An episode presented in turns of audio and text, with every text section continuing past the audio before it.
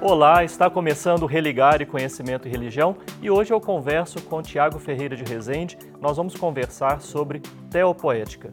Bem-vindo, Tiago, ao Religar. É um prazer receber você aqui no programa. Procure obrigado, pelo Religar e Conhecimento e Religião no YouTube e nos desenvolvedores de podcast, como por exemplo o Spotify. Inscreva-se em nossos canais, acompanhe, curta, compartilhe as nossas entrevistas. Tiago, é, conte para nós como é que foi a sua trajetória, né? como é que você chegou nessa temática de, de teopoética, o interesse em, em discutir sobre teopoética. Bom, obrigado pelo convite. Né? Fico muito feliz de estar podendo estar aqui falando um pouco sobre essa trajetória, sobre esse caminho. É, a trajetória com a teopoética, ela começa propriamente dita assim, é, no, no, primeiro contato com a literatura de Tolkien, ali no ensino médio. Né? É, primeiro a gente tem a, a, a, conexão com Tolkien, né? e depois a gente vai descobrindo um pouco sobre né, o, o autor e como chegar na teopoética com ele. É, então, a, a teopoética propriamente dita mesmo foi ali entre a minha especialização em filosofia né, que logo depois eu acabei vindo para o mestrado em ciência da religião na PUC Belo Horizonte. Então eu já tinha uma, uma vontade de estudar Tolkien academicamente, mas eu tinha muito pouco conhecimento de quantas pessoas estudavam Tolkien no, no, no Brasil, como era feito esse estudo, como era feita a abordagem teórica. Então, conhecendo um pouco mais dos, dos estudiosos dessa área no Brasil, né, e internacionalmente também, eu percebi a, a, como que eles faziam essa análise de Tolkien dentro da teopoética. Então foi ali em um espaço de tempo da, da, da teopoética propriamente dita, entre a minha especialização em filosofia e o início do, do mestrado em ciência da religião. Quando a gente fala em teopoética, do que exatamente nós estamos falando, Tiago? De uma maneira bem simples, é, a gente está falando aí de um campo de intersecção entre a literatura, a filosofia e a própria teologia, né? onde nós fazemos uma análise literária buscando elementos tanto filosóficos quanto teológicos dentro de obras. Né? Então, é, esses elementos eles vão ser, muitas vezes, alguns autores eles vão fazer de formas alegóricas, eles vão deixar isso bem claro, né? Eles estão fazendo alegorias religiosas, como é o caso que nós vemos em Lewis, em Nárnia, né? onde fica claro a, a, a visão de Aslan representar o próprio Deus, mas a gente também vai ter em Tolkien, de uma forma um pouco mais sutil, esses elementos teológicos, filosóficos, que você pode achar na obra. Né? Então, a teopoética vai ajudar a gente nessa análise. Pego ali a literatura e, a partir dali, observo os elementos é, teológicos e os elementos filosóficos que estão presentes nela. Sim. Quando a gente fala em teopoética, nós estamos falando de, de algum método específico para fazer esse tipo de abordagem? Ou a teopoética desenvolve alguns métodos para fazer esse tipo de abordagem da literatura? Existem métodos né, a, a, específicos da teopoética que existem bastante, bastante teóricos. Né? A, o, o, caso, por exemplo, que eu uso né, é o, o local teológico não intencional. Uhum. É, essa é uma das formas. Né? O local teológico não intencional, um, um desses vieses de análise né, da teopoética, ela vai observar na obra e perceber, por exemplo, que ali, não intencionalmente, o escritor coloca a, o seu viés teológico ali, aquilo flui para a obra, ele não faz de forma intencional. Então a teopoética, ela cria, sim, existe aí uma grande, um estudo mais amplo sobre como você pode fazer isso, os métodos, como você faz, Inclusive, a gente tem no Brasil também o José Barcelos, né, que foi a, a, minha referência teopoética, né, de como fazer essas análises, mas você tem sim um método específico da teopoética para conseguir fazer isso. né? Para cada caso de análise é um caso que você utiliza a teopoética. No meu caso, eu utilizei o local não intencional, né? onde realmente eu encontro ali o, o elemento teológico, mas não foi intencionalmente colocado pelo autor. Você disse que tinha já um interesse no autor que você trabalhou, né? e você quis, inclusive, abordá-lo academicamente. Quem é né, o Tolkien, esse autor que é objeto do seu interesse? É, o Tolkien, para os grandes adoradores de, de ficção, de, de fantasia, né? O Tolkien, ele ele tá no imaginário de toda pessoa dos anos 80, dos anos 90, de pessoas que jogaram RPG, por exemplo, roleplay game, é, que acompanharam os filmes, as adaptações do Peter Jackson, né, do Senhor dos Anéis. Então, o Tolkien, ele é colocado como um revolucionário da literatura fantástica. Tá? Porque esse autor, além do amplo conhecimento que ele tinha, a forma com que ele cria seu mundo, ele é, é uma das primeiras vezes que a gente vê, né, depois os outros autores vão criar seus mundos dessa forma, mas o Tolkien ele desenvolve o mundo dele tão bem, mas tão bem, e né, tem um porquê para isso. O Tolkien, além de escritor, ele vai ser filólogo e ele é um acadêmico muito atuante em Oxford. Né? E os seus conhecimentos, eles vão ser principalmente na região, na, na, na área de línguas, línguas anglo-saxônicas, da literatura alemã, clássica, medieval. Então, Tolkien é um, um, escritor que vai trazer uma bagagem teórica muito grande e, inclusive, a partir dessa linguagem, ele vai criar a própria língua, que é a base do seu mundo. Isso é muito interessante, então, que ele cria uma língua E a partir dessa língua, ele desenvolve o seu mundo si. Então, uma história em cima de uma filologia. O Tolkien é um, um, um escritor de fantasia muito importante para o nosso século. Você diz que se interessa pelo, pelo lugar teológico não revelado. Há algum que, que elementos né, desse lugar religioso é, fazem parte da vida do autor? O, o autor lhe passa uma parte da vida dele muito importante é, em uma transição de famílias, de casas, né? E ele tem um, um contato muito importante com um padre chamado é, Francis Xavier Morgan.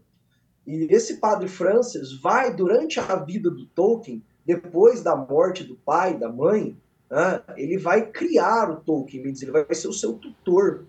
E a mãe de Tolkien era extremamente católica, extremamente católica. Então Tolkien vai viver isso, vai viver os conselhos de Padre Morgan, que é o seu tutor, né?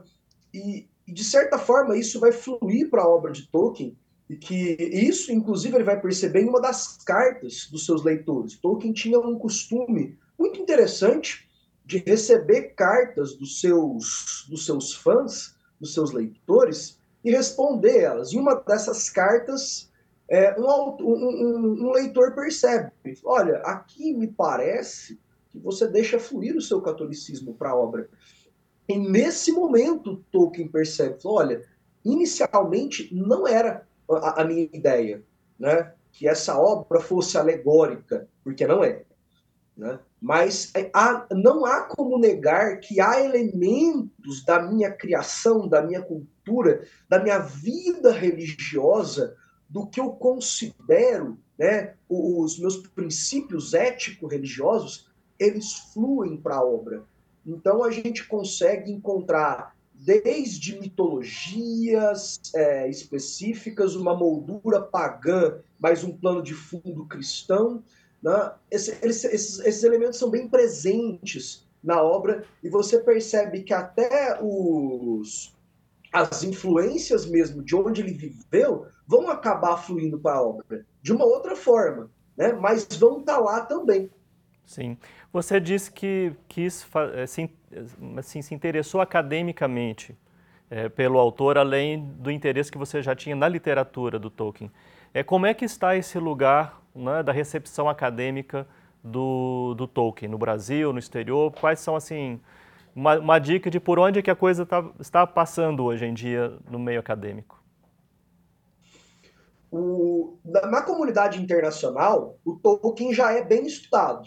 Então, inclusive, a, a, nossa maior parte de literatura ela é internacional. Então, temos né, grandes, grandes é, estudiosos de Tolkien ah, nos Estados Unidos, temos na Itália, temos na Inglaterra, né, temos aí na comunidade internacional já um grande estudo do autor.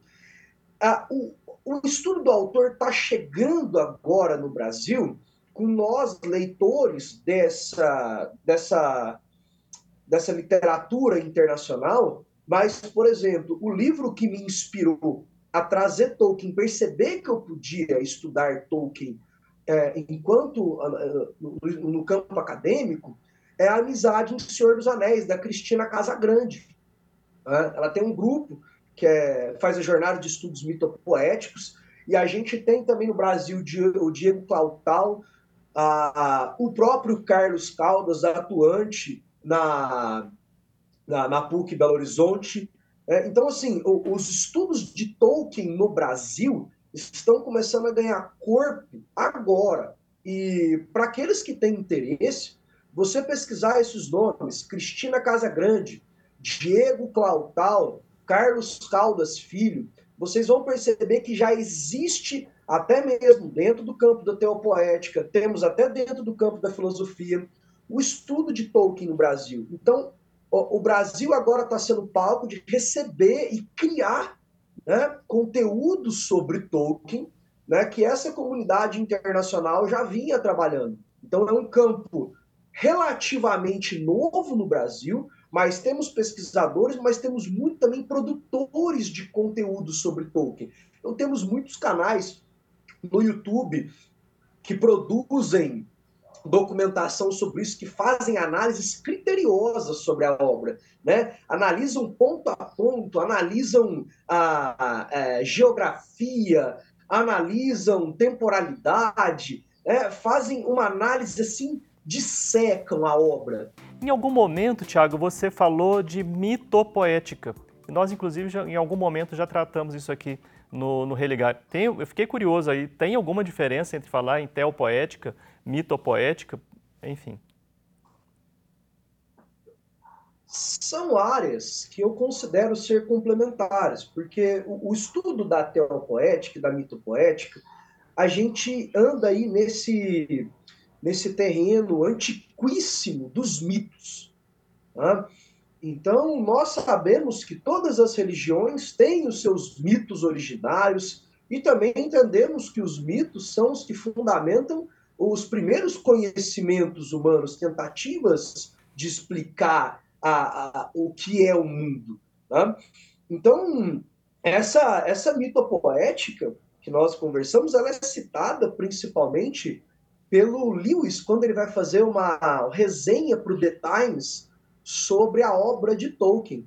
Né? Então ele fala, para os estudiosos pode parecer até mesmo uma mitopoética, né? porque o Tolkien, todo, toda essa bagagem que ele tem né, de anglo-saxão, né? ele é muito estudioso de Andrew Lang, né, que traduziu Homero, mas também grande produtor de, de, de, de lendas. Né? Então, esse campo de lendas, o Tolkien era um grande estudioso.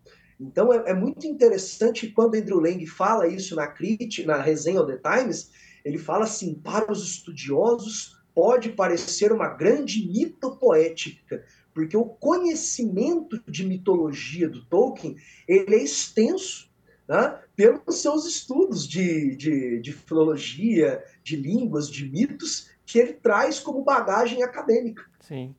Agora, a questão né, que a gente está aguardando para fazer é sobre a obra que você analisou e os elementos que você chamou de ocultos, né? elementos, elementos teológicos ocultos. Qual foi a obra uh, de Tolkien que você analisou na sua pesquisa? Ele é muito comum no campo acadêmico eles falarem que a gente tem que dar uma se afastar um pouco do nosso objeto de estudo.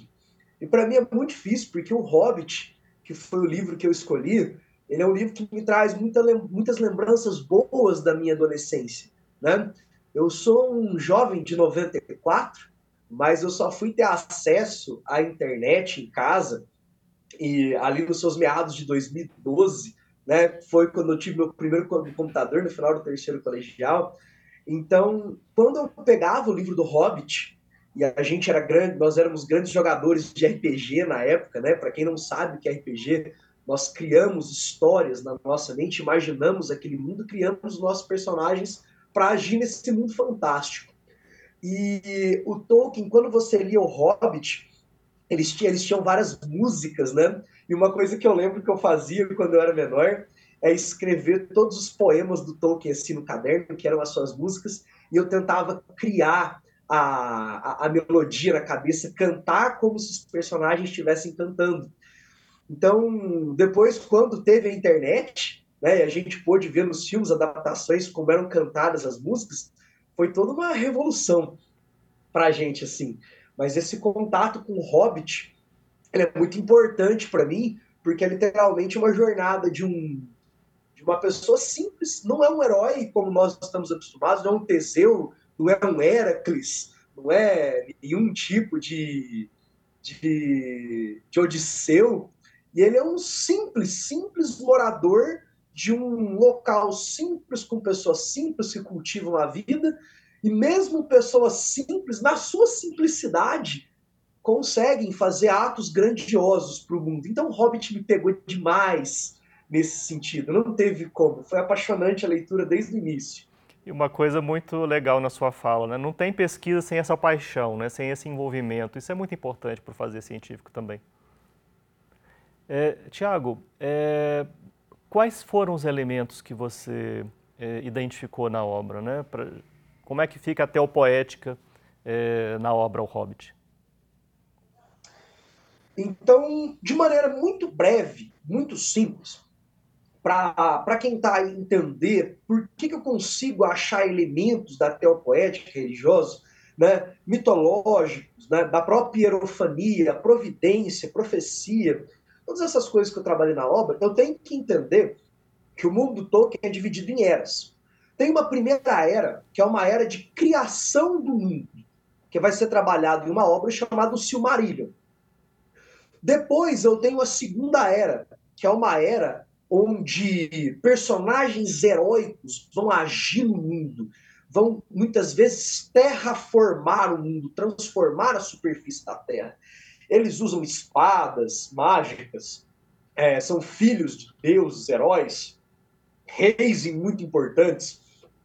E quando nós chegamos no Hobbit, que é uma terceira era, os personagens do Hobbit, eles sabem que existem essa história mitológica do seu próprio mundo. Ou seja, existe um passado mitológico daquele mundo em que o, o, o Bilbo, o Hobbit, vive, e ele é tratado por eles como se fosse esse passado mitológico. Então, quando nós vamos desenvolvendo a trama, quando o Bilbo escuta sobre um dragão Fala, nossa, mas dragões. Dragões são personagens de eras mitológicas. Não existem dragões vivos. Ele vai encontrando esses personagens ou é, espadas, anéis, joias que remontam a um passado mitológico do próprio mundo dele. Que o Tolkien vai dizer, olha que interessante, que são eras do nosso próprio mundo. Então, esse mundo de O Senhor dos Anéis, de Hobbit, para Tolkien eram eras muito, muito, muito, muito antigas, mitológicas mesmo, do nosso próprio mundo. Então a gente acha aí um mito e esses elementos mitológicos dentro da obra, fazendo menção a tempos mitológicos que o próprio Tolkien já havia criado. Sim. Do ponto de vista dos valores que a obra é, apresenta, sua pesquisa fala de algo como é, as virtudes da simplicidade, da generosidade, da amizade, da hospitalidade, da própria fé. Né? É, como que você apresenta esses, esses elementos na obra? São resquícios desse elemento ah, religioso? Existe um... É, esses elementos eles foram muito, eles foram muito desenvolvidos por um estudioso de Tolkien chamado Noble Smith, no seu A Sabedoria do Condado. Então, nesse livro, ele fala para a gente, primeiro, dessas virtudes que o senhor citou, que são as virtudes comuns. Então, essas virtudes comuns é o seguinte: todos os hobbits que vivem nesse ambiente, o bolsão, né, o condado, todos eles, eles desenvolvem essas virtudes nessa terra. Alguns mais do que outros, que é o caso do Bilbo. Né? Então o Bilbo ele tem na, no seu, na sua bagagem inicial, aí antes mesmo da sua viagem, um, um arcabouço de virtudes que é comum às pessoas que vivem no condado. Porém, durante o meu desenvolvimento, eu vou falar como o Bilbo ele vai desenvolver as virtudes dele em comparação ao Thorin, que é o anão que acompanha eles, né? que é um rei refugiado que perdeu a sua terra, e o Gandalf, que é o, o sábio mago que guia eles nessa viagem. Então, Gandalf, ele é essa representação da virtude a ser seguida. E o Bilbo segue muito o que o Gandalf fala. Então, assim, em um viés aristotélico, a, o Bilbo é a mediania perfeita onde toda toda a comitiva, os anões que vão os anões que vão acompanhando ele, eles olham no Bilbo um desenvolvimento de personagem que a gente vai ver depois como a coragem. É, no início da obra, o Bilbo vai ser visto como um personagem covarde, não aventureiro, e depois, como ele cresce em virtude, né, ele vai se tornar bom, ele vai se tornar sábio, e vai ser literalmente o novo guia da comitiva na ausência do sábio Gandalf. Muito legal. Bom, eu quero agradecer. Infelizmente, a nossa conversa está chegando ao final e a gente fica com a sensação de que tem muito mais é, do que falar. Mas o, o trabalho do Tiago está é, na, no site da biblioteca da, da PUC Minas, né? Vocês podem é, procurar por essa, por essa pesquisa. Tiago, muito obrigado pela sua participação aqui no Religare. Somos um projeto de extensão do programa de pós-graduação em Ciências da Religião da PUC Minas. Conheça mais sobre as nossas atividades e cursos de especialização, de mestrado e doutorado através da página que está em pucminas.br barra ppgcr. Obrigado a você que nos acompanha, obrigado a toda a nossa equipe aqui na Rede Catedral. Voltamos na semana que vem. Um abraço muito cordial e até o próximo Religare Conhecimento e Religião.